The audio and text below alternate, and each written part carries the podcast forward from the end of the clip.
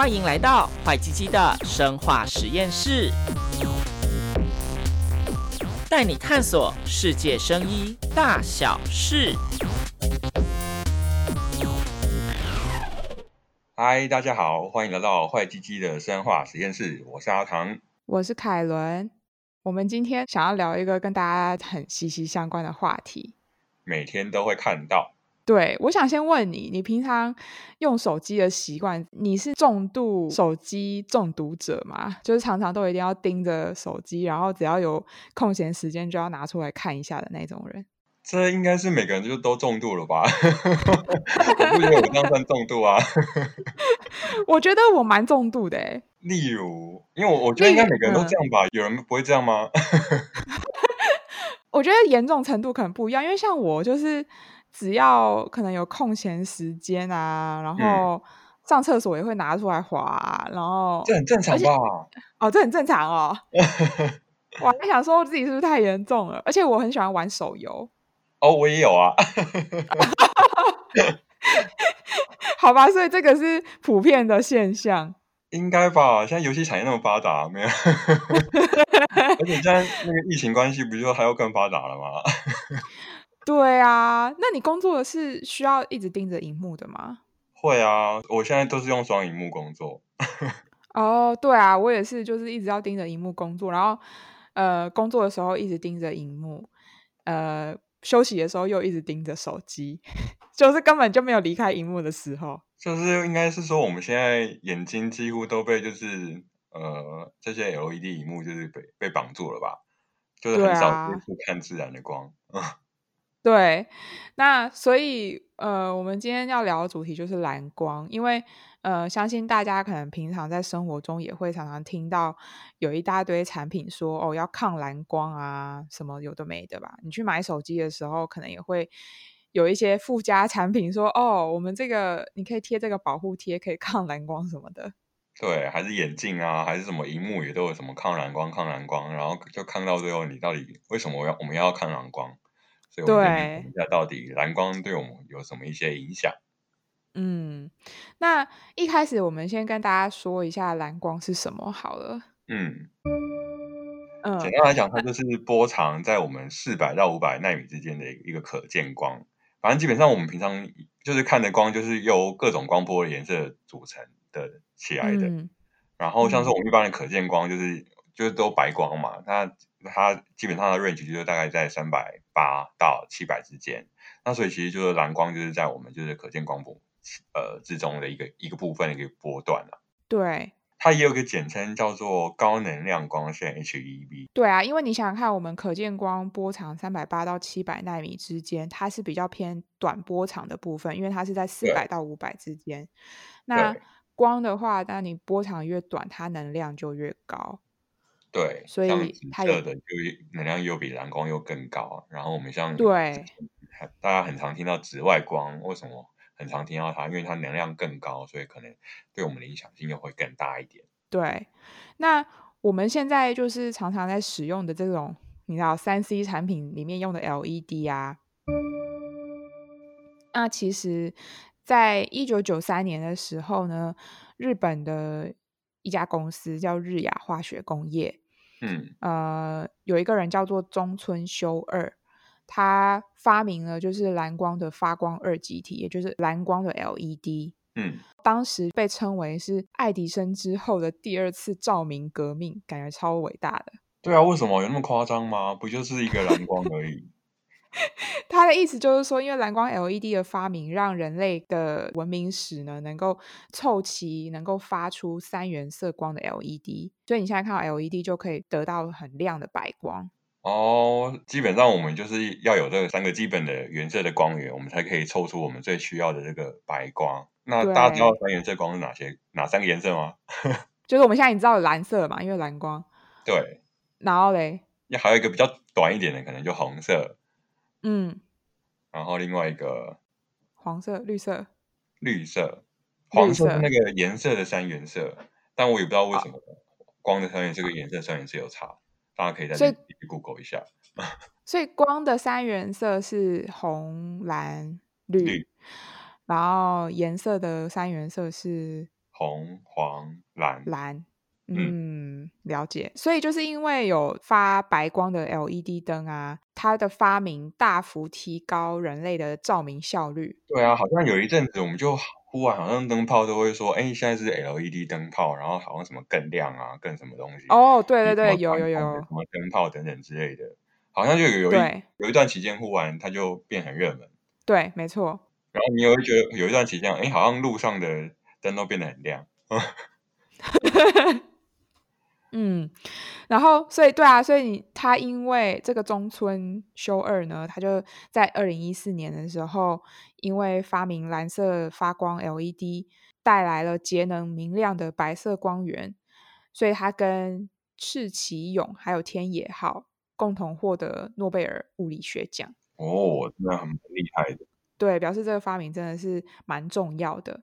那就像我们刚刚提到，目前就是平板电脑啊。像你用双荧幕，你接出去的那显示器啊，嗯、还有那个我们智慧型手机的荧幕，这些的背景光源都是用 LED 光源。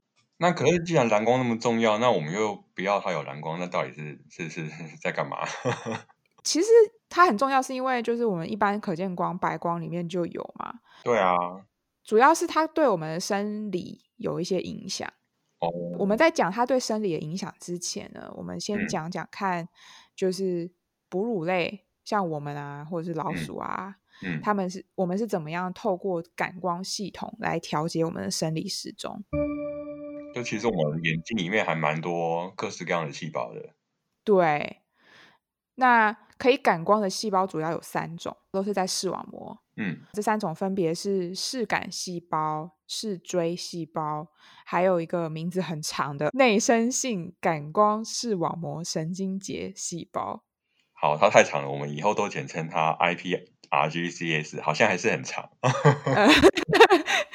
对，反正就是呃，我们刚刚讲到视感跟视锥，它们是视觉细胞，对，所以它负责感受光的刺激，转换成神经的讯号，然后让我们可以辨别是什么颜色跟光线的强弱，然后你就可以在大脑中形成影像。所以其实我们最主要平常。对眼睛的理解，好像就看东西嘛。其实主要就是由前面这两细胞去帮助我们这些功能。嗯、但是眼睛其实我们还是会接收很多很不一样的讯息。然后最后有一个就是刚刚最长那个内生性感光神经节细胞。嗯嗯，它虽然没办法成像，但是它就会接受光的一些讯息，然后去影响我们的一些生理时钟。那它是怎么做到的呢？呃，就是它会表现一种蛋白质，叫做视黑质。视就是电视的视，黑色的黑，质就是蛋白质的质。嗯、呃，然后它是一种感视黑质是一种感光蛋白。这些呃，我们刚刚讲视网膜神经节细胞，它拥有这个视黑质，所以它有感光性。嗯、可是它的作用不是像我们刚刚前面提到，就是你可以分辨颜色啊之类的。它的作用是在呃非成像视觉系统，就是其实我们人类有分。我们视觉系统有可以成像跟不能成像，那它的功能就是在非成像的视觉系统扮演一个很重要的角色。嗯、然后这个系统呢，它会去影响我们白天晚上的这个节律，也就是我们生理时钟。嗯、然后还有瞳孔的反射，比如说你在暗处的时候，瞳孔会变大。嗯，就像我觉得有一个很可怕的，就是我每次都很害怕在黑暗中看到猫咪。会怎样啊？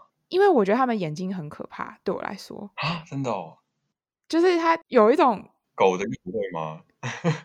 狗哦，狗好像还好，我觉得猫的眼睛在黑暗中特别可怕，是特别亮才可怕，还是我不知道哎、欸，就是那猫头鹰呢？猫头鹰呢？平常很难很难得可以看到猫头鹰吧？对啊，哦，这扯远了啦，反正就是呢，哦、它会影响。这些昼夜节律跟瞳孔反射，还有褪黑激素的释放，对，所以感觉都是会影响一些我们一些生理的一些反应的功能。对，没错。那就是我们刚刚讲的那些细胞，它其实在视网膜嘛。对。然后它会把这些它感受到的光的讯息传到脑。嗯。那它传到脑的部分，就是一个控制生理时钟的中枢。下视丘，没错。哎、嗯，我们之前好像也某几集也讲到夏视丘，感觉这个地方就是超重要的。对啊，因为它负责太多重要功能了，所以什么都会提到它。对啊，那这个夏视丘里面呢，有一个地方是在视神经交叉的上面，叫做视交叉上核。嗯，那我们刚刚讲的那个感光的细胞，它就是把讯号传到这个视交叉上核。这个视交叉上核，它就会接收各种环境改变的讯息啊，包括就是光线，刚刚讲的，嗯，甚至它也会感受温度、湿度，还有你的饮食的变化。就基本上我们可能，哎，五，哦，我们是讲现在讲五感吗？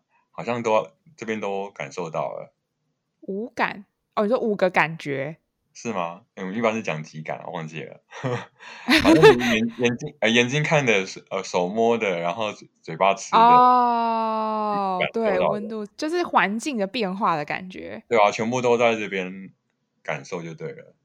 嗯，那这个视交叉上核，它把这些讯息整合之后呢，就会产生大概二十四小时的节律的指令，然后传到全身，就会让我们。很多行为还有生理现象就会有节律性的变化，所以简单来讲，生理时钟就是在这边产生就对了。对对，没错。然后，所以之前的研究就有说，就有发现，如果你破坏老鼠的视交叉上核啊，它就失去这个节律性。嗯。那如果你又移植新的视交叉上核，那这个节律性又会恢复。所以在科学上呢，视交叉上核被认为是就是生理时钟的节律点，你就想象是一个中央时钟的概念吧。嗯，就概念就像是，它就是时钟挂在你身体里面啊。如果你把这个时钟拿掉，你自己你身体就没有 所谓的时序性的感觉了。对，他就不知道这个时候该干嘛，这个时候不应该干嘛，这样。嗯，这好像真的影响人很多哎，就是你要睡觉不睡觉，然后要吃饭不吃饭。感觉就会影响很重要。嗯，对啊，对啊，很多其实像我们刚刚提到，因为视交叉上核，它会感受到环境很多不同的变化，所以其实平常呢，我们环境因子它都会影响到我们的生理时钟。可是对于大多数的那个生物来说呢，其实光暗周期还是最主要的，比如说光线的变化或昼夜的变化，其实还是最重要的。嗯。然后我们今天讲到的主题蓝光，就是它最主要吸收的波长，就是在四百七到四百八这一段，所以才会为什么哎，大家一直在讲蓝光蓝光，所以就是它其实重要性，可能其实不是我们看到的，就是它呈现蓝色那么单纯，它其实最重要的就是会影响到我们刚刚讲的这些生理时钟的一些东西。对，因为我们刚刚讲的那个呃视网膜神经节细胞，它主要吸收的波长就是在蓝光的范围嘛。嗯嗯，所以才会对我们生理造成一些影响。那在讲影响的时候呢，我们就可能不是只有坏处，它其实也有一些好处。比如说，因为我们刚刚讲到说蓝光其实对身体来说就有点像是你其实是处在白天的状态嘛，因为它就是一个光的刺激。对，所以有研究就说，你暴露在蓝光下就可以增加你的警醒度，然后会刺激你的认知功能，抑制褪黑激素。那因为这样子，其实这些都跟我们白天的行为有关，就有点像是我们要日出而作，日落而息这种概念。所以就让你比较亢奋啊，比较白天正能量等等之类的。对对对对对，然后比较有警觉性这样子。嗯。然后，呃，它会抑制褪黑激素嘛？那我们这边讲一下褪黑激素是什么？它是有一个脑部有一个松果体分泌的一种荷尔蒙。嗯，那人体的褪黑激素它会随着二十四小时的周期去变化。那晚上的时候会比较高，然后白天的时候是下降。所以它就是一种有点像是告诉你的身体说，呃，对对，然后你该睡觉喽，这样子。嗯。所以其实蓝光跟这个褪黑激素就有点互相抑制啦。反正如果蓝光刺激，然后你就会比较更多一点白天的这些资讯，你就会精神比较好啊。但如果你呃褪黑激素多了，你可能就是会多告诉你晚上的讯号，你可能就会精神比较差，他就可能想要睡觉。嗯，对。所以如果你暴露在蓝光下的话，它就会抑制褪黑激素。嗯、那蓝光它有一个功能。就是它会用来治疗那个季节性的抑郁症，就是跟忧郁症不太一样，就对了。应该是说，就是他的情绪的反应是类似，就是都会有一种很非常忧郁，或者非常怎么讲，整个人很阿杂的那种感觉。秋天到了，冬天到了，看到枯黄的草木就会。呃，那可能也是其中一个。可是主要会有这个会造成这件事情，是因为在冬天的时候，有些国家它的日照很短。哦，对，对，啊，所以它就比较少蓝光的刺激。对，然后所以这种情况就是为什么他是说叫做季节性的抑郁症，就是因为它你在日照长的，比如说夏天。就会比较正常嘛，嗯、可是有些人他可能到冬天他比较没办法调节好，嗯、所以这个就会是一个情绪的失调。那比如说他在一年的大部分时间其实都心理状态都蛮健康的，可是到了冬天的话会特别感到忧郁，就是因为日照变短了，嗯、所以才会说蓝光刺激。对，少了蓝光的刺激，嗯、所以其实像美国的 Amazon 啊，它有卖那个。他们叫 Light Box，反正它就是一个灯箱，特别为了那种永永昼哎，不是永夜的人，对，就是让他感觉可能好像有，现在是白天喽，好像有日照的感觉这样子。哦，对，就会去抑制那种可能，或者是说去改善那种忧郁的感觉，这样子。嗯嗯，好，可能我们没有。比较少接触那种永昼的环境，所以我永夜的环境比较难想象那种那种没有活力白天照的感觉是怎样。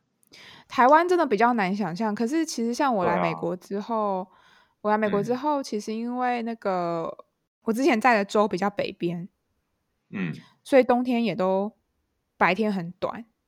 多短啊？就是早上，比如说。八点多天才比较亮一点，嗯，然后嗯、呃，晚上可能五点左右天就开始黑了，好像也还好啊。台湾也是这样吗？我已经不记得了。哦、没有，就哦，我只是想说这个这个时间好像跟之前去日本那种感觉好像也差不多。就是有些人他如果白天工作比较早出门。等于他工作出门的时候天是黑的，然后他在公司工作一整天之后，晚上下班回家又是天黑，其实蛮忧郁的啊。你不觉得吗？我、啊、我现在都觉得，哎，如果我下如果我下班的时候可以看到那个日落，我觉得好感动哦。对啊，对啊，没错。所以所以如果你出门的时候也是天黑，然后然后回家又天黑，你等于一整天都觉得哇，我就是都没有看到太阳的感觉。嗯，好吧，好像会有点 so sad。对啊，对啊，那你更不要讲说更北、更北边的那个国家，它可能就又更短，所以它就可能又会更在冬天的时候就特别忧郁这样子。那他们滑手机会比较快乐吗？接触一点蓝光？这个我不知道，我不知道，就是滑手机会比较开心。可是你看那个社群媒体。看多了，其实有时候心情也不太好啊。哦，他可以玩手游啊。因为会不会有这种研究啊？就是那个纬度越北的那个手游，那个游戏玩家越多。这个我就不知道了。而且我们，你不觉得有时候早上起来看到就是外面天气很好，阳光普照，感觉心情就是会比较好。真的，我、现在就是。可能上下班，然后就是看到蓝天，就觉得嗯，今天感觉很棒。对，而且因为台湾冬天是不是就是会一直下雨？我说北部的话，对，只有北部哦。对啊，那个高高雄、屏东的朋友可能会认为说，嗯，呃，这边还是这样，也还好。对啊，也还好这样。对，那呃，我们刚刚讲到，就是在白天的话，它蓝光可以增加你的注意力嘛，然后甚至会让你心情比较好。那但是你在晚上的话，因为其实晚上你应该要休息了，对。但是但是它又会抑制褪黑激素，所以它就会对睡睡眠呢产生一些负面的影响。嗯，所以就是你该睡了，但是你又一直进行 wake up 的一个对 一个动作。对，你就一 直在刺激啊。然后有些人，很多人不是睡前会就是一边滑手机，躺在床上滑手机，然后想说哦，帮就是慢慢慢慢的睡着。可是其实你说不定这样，其实你更难入睡，或者是你的睡眠品质也会呃比较不好。但我觉得这好像也是一个综合因素诶，因为我觉得有时候你呃可能玩一场游戏之后你就累了。哦，是吗？可是不会更兴奋哦。看看游戏是什么？是不是？对啊，就都不一定啊。但是就有时候，有时候就因为好像这个论点好像也之前都有听过，然后也就是想说，嗯，是不是少滑一点？但是有时候你会觉得说，啊，就还没那么累啊。会不会你滑滑久了之后你就累了，你就想睡了？哦。呃，你这样就是直接把自己整个榨干的状态，然后，然后让对对 对，可是这跟我们讲的不一样，不太一样。我们讲的是这个在自然的这个昼夜节律下，呃，就是让你的身体进入一个正常的这个荷尔蒙的循环，也就是你的褪黑激素，它应该这时候要升高，这样，所以。呃，如果你在睡眠上有一些障碍的朋友，我建议还是就是可能尽量在睡前的，呃，可能三十分钟嘛，就不要再一直用手机之类的。因为其实我自己的经验也是这样，因为有一段时间我一直觉得我睡得不太好，嗯、然后我就开始把睡前划手机这个 习惯呢，变成呃睡前看书。好厉 害啊！没有啊啊！睡前看书就真的很助眠，你知道吗？就是哦哦，对对对。可是你是睡前几分钟在看书，我我的意思是说你，你你几分钟前，呃，假设你十二点睡好，你是几点前就不不划手机？假如我十二点，可能比如说十一点半，十一点半，所以半小时不滑手机。对对对对对，十一点半，然后就开始躺在床上，开始看一些书。然后半小时不看荧幕或不滑手机的几率，好像对现在一般人好像蛮难的哈。蛮难的，真的是蛮难的。我一开始就觉得很不习惯哎，我一开始觉得好好想要把手机再拿起来滑。对啊，现在可能好像平常白天真的是三不五时就碰一下看一下。对啊，所以所以那个我觉得差还差别还蛮大的说，说对我来说。好，所以我觉得大家可以试试看看半小时不滑手机。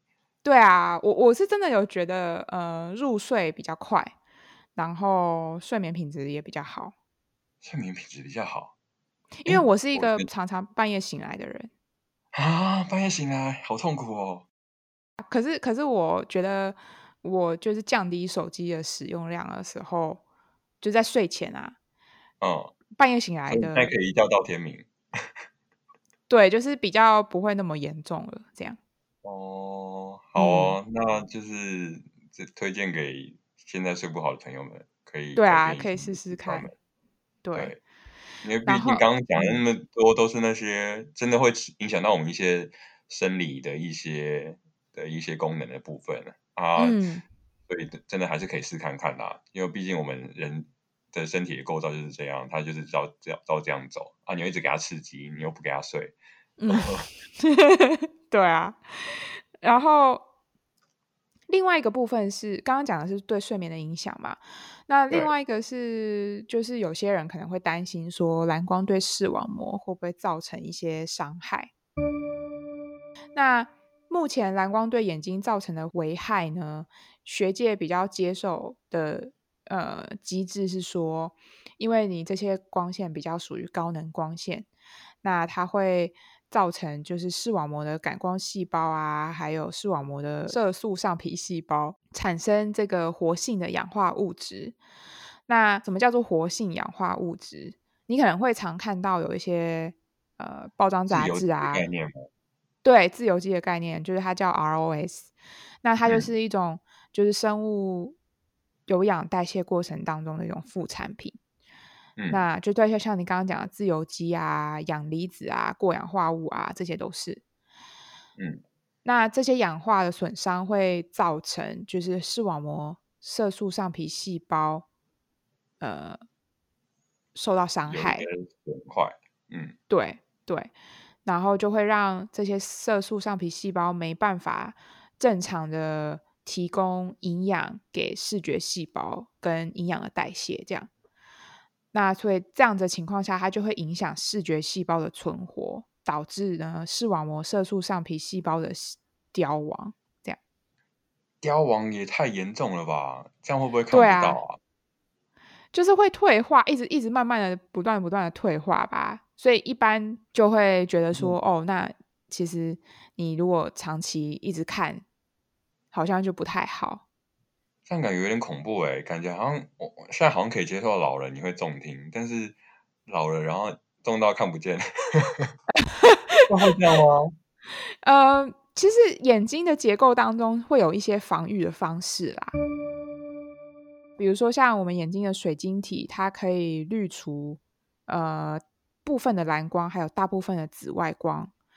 嗯，然后呢，视网膜的黄斑部也有很多，就是像类胡。类胡萝卜素里面的黄色色素，嗯、那这些黄色色素里面主要是什么？叶黄素和玉米黄素。所以你知道很多人不是会想说要保健眼睛，就是要吃什么叶黄素之类的。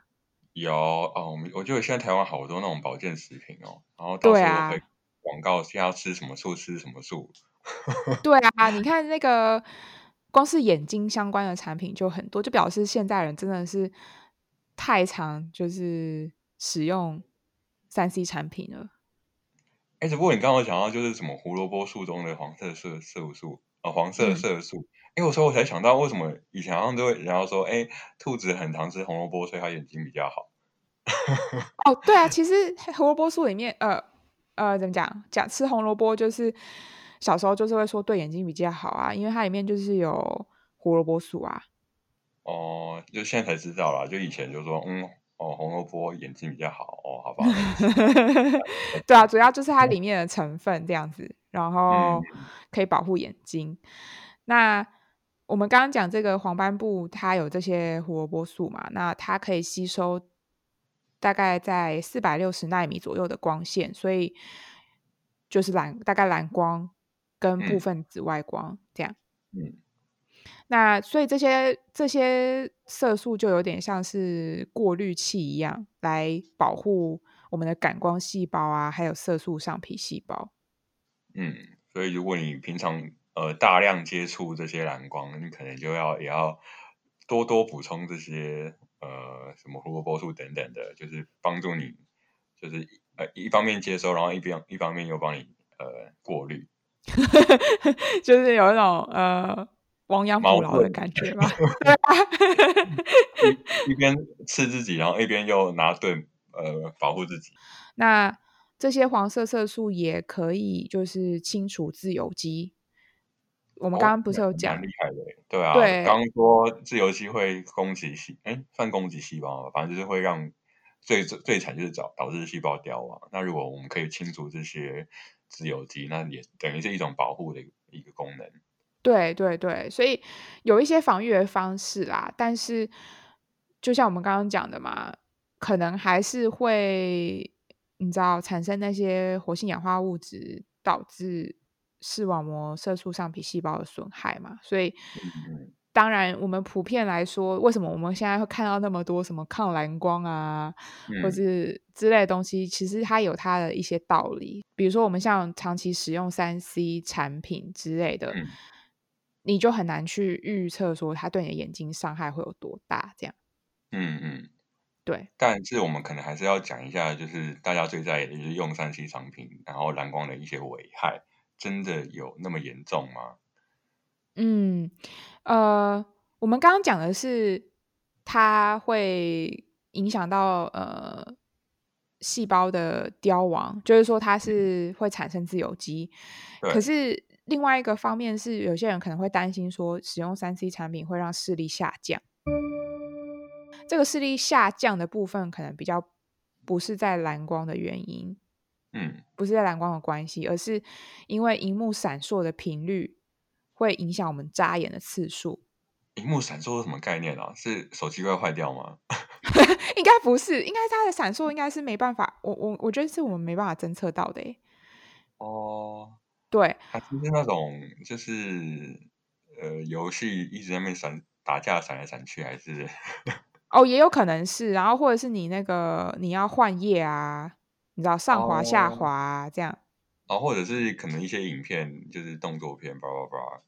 所以我们可能用眼呃手机看书应该还好。手机看书我觉得还蛮累的，我自己有用过手机看书，我觉得很累。哦，对，那我们眨眼次数不够多的时候，就没办法让那个泪液平均分泌在那个眼球表面，那就会让眼球就会让眼睛产生一些疲累的状况。哦，对。所以，所以保护眼睛的重点其实在于，就是说你不要一直长就很久了，一直盯着看，这样你可能就是适当的时间，比如说大概每二十分钟、半小时，你就呃眼睛闭起来放松一下啊，然后或是看一下远方。因为你记不记得我们小时候，我不知道，如果你去看眼科医生啊，或是你在学校背面这一点的啊，对，就叫你要看远方，对不对？对啊，什么你快近视了，就是说，哎，那个几分钟要休息，然后要放松看远方啊。每次讲，每次都不会做到。没有，小时候我都会觉得说，看远方到底是要看哪里？你所能看到最远的地方，不是吗？可是你想想看，我们坐在教室里面，假如你在学校，你看远方就看到对面那一栋大楼，这样吗？这样叫做看远方吗？啊你说什么？我以为看得到天空诶，可能可以吧。可是你看到天空，然后又很亮，就是 我不知道。反正我小时候对这一点很困惑，我觉得说看远方到底是要看哪里这样。哦，那然后不是还有说什么要看绿色的东西，要看什么树啊？看绿色的东西会对眼睛比较好什么的。真的哦，就小时候就。我我我是觉得没什么差，但是但是反正就对，总之小时候被念这一点的时候，我都觉得很困惑。哎、欸，我刚刚刚我就忽然想到，就是每次都被念说你二十分钟要休息，嗯、那不知道有没有现在有没有那种 app，就是 会提醒你，是不是？他就会叫你看远方。哎、欸，我这个不知道哎、欸，可是我之前有做过一件事情，是我会设闹钟。不是闹，对啊对啊对，闹钟啊，就计时器啊，就可能每大概多久我就要起来走动一下，然后让眼睛休息，然后身体也放松一下，这样。然后就真的每二十，还是或者是你设定每半小时、每一小时之类的？我设定一个小时啊，二十分钟我觉得太频繁了。对啊，二十分钟感觉你一封信都还没回完，然后 就要让你看远方。对啊，对啊。嗯，对，但反正就是我们刚刚讲到了嘛，时间是很重要的一个因因素，然后距离也是啊，就是小时候都会有说什么，你要距离，比如说如果你是在看桌上的书的话，你要距离书可能要多多远啊，什么之类的。对，对，那到底是距离太近，还是时间太久，还是蓝光本身对眼睛的伤害比较大？其实。没办法，呃，单一的去考量，因为简单来讲，这些都是一些综合性的一个结果啊。对对，那简单来说，应该就是说，你使用的时间越短，或是你增加你使用的距离，就可以减少蓝光的伤害。嗯，对啊。但是刚刚其实也讲到，就是其实。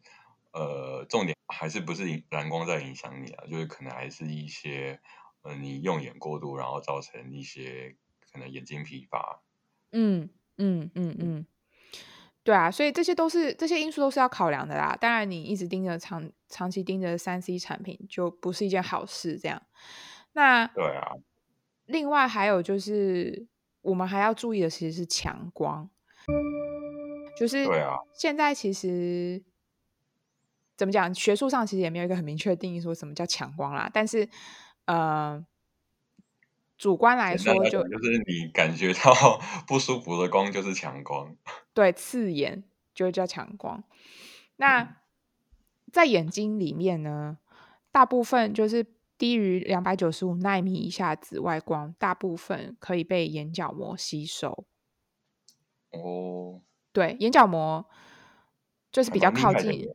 对啊，蛮厉害的哈，比较靠近那个眼睛的外面，然后眼角膜跟玻璃体对于蓝光跟紫外光 A 就没有防护力。这边讲一下好了，因为我们刚刚讲说眼角膜会吸收两百九十五纳米以下紫外光嘛，那一般我们紫外光就是你现在常常有时候听到 UV，对，呃，它的波长范围其实是两百到四百纳米之间，嗯。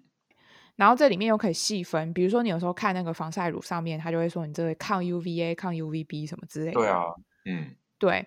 那所以紫外线里面其实就是在细分，如果你是三百二到四百里面的，就叫 UVA，嗯，然后两百八到三百二就是 UVB。哦，所以 UVB 比 UVA 又更强一点。对，又更短、更强。对，嗯。然后，所以我们刚刚讲说。如果是在两百九十五纳米以下，紫外光可以被眼角膜吸收，但是比这个长的光的光线，它就比较没有防护力。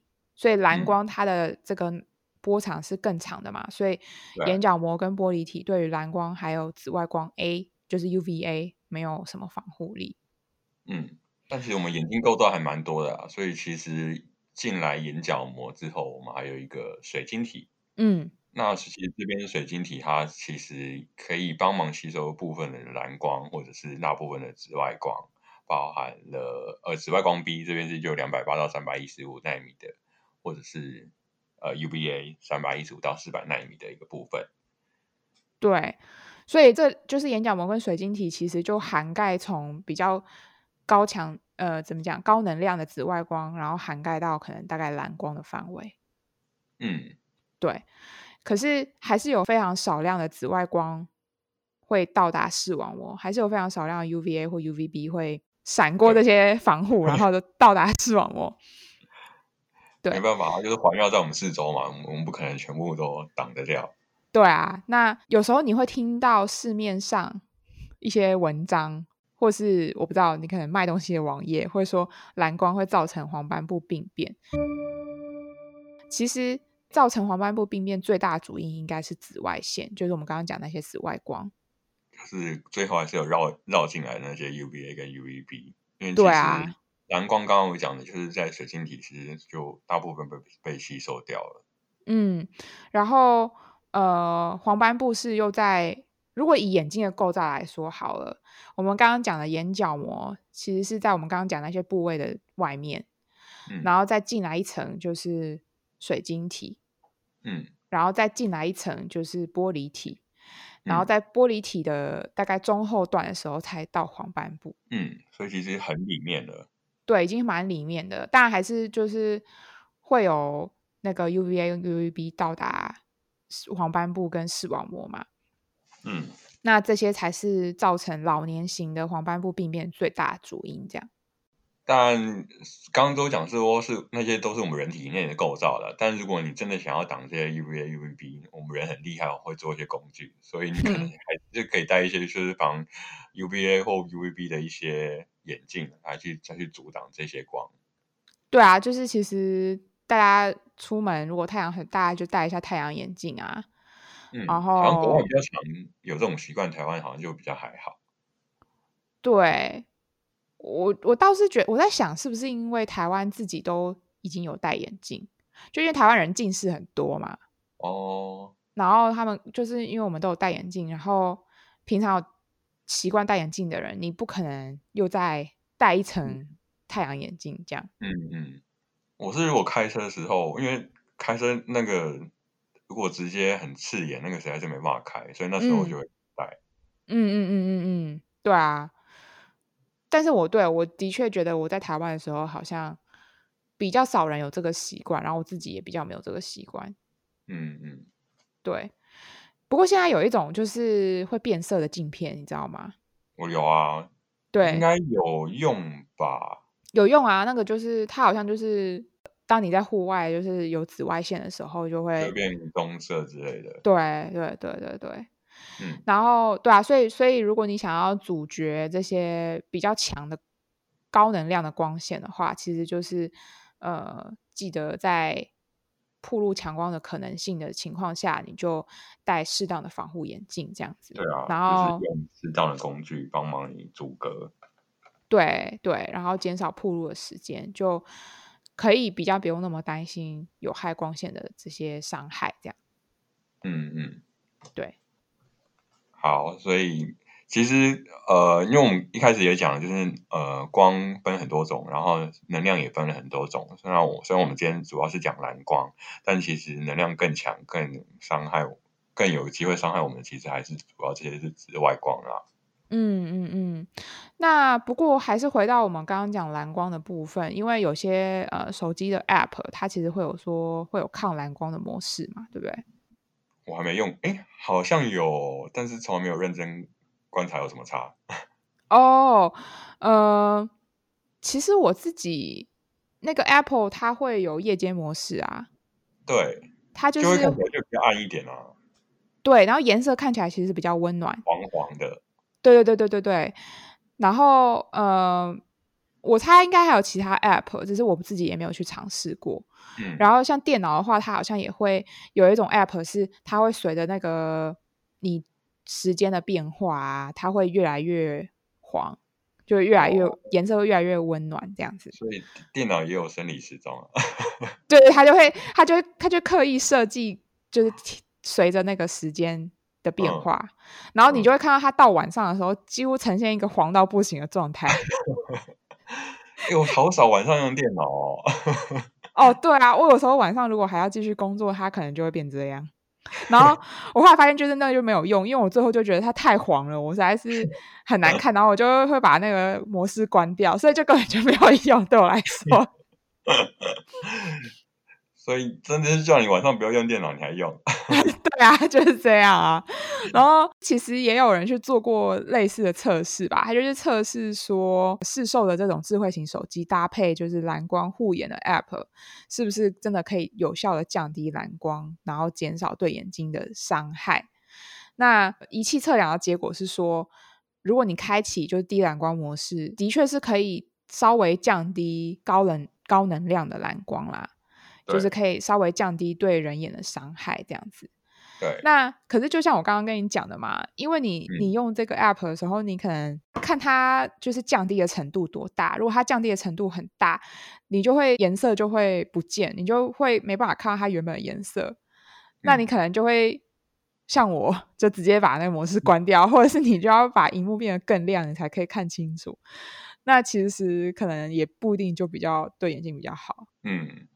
就一开始有讲光的三原色嘛，红、绿、蓝，然后我现在把蓝抽掉，它其实就变黄黄的啊，啊，所以才会开始说，哎，为什么一开始那个蓝色的 LED 发明那么那么厉重要？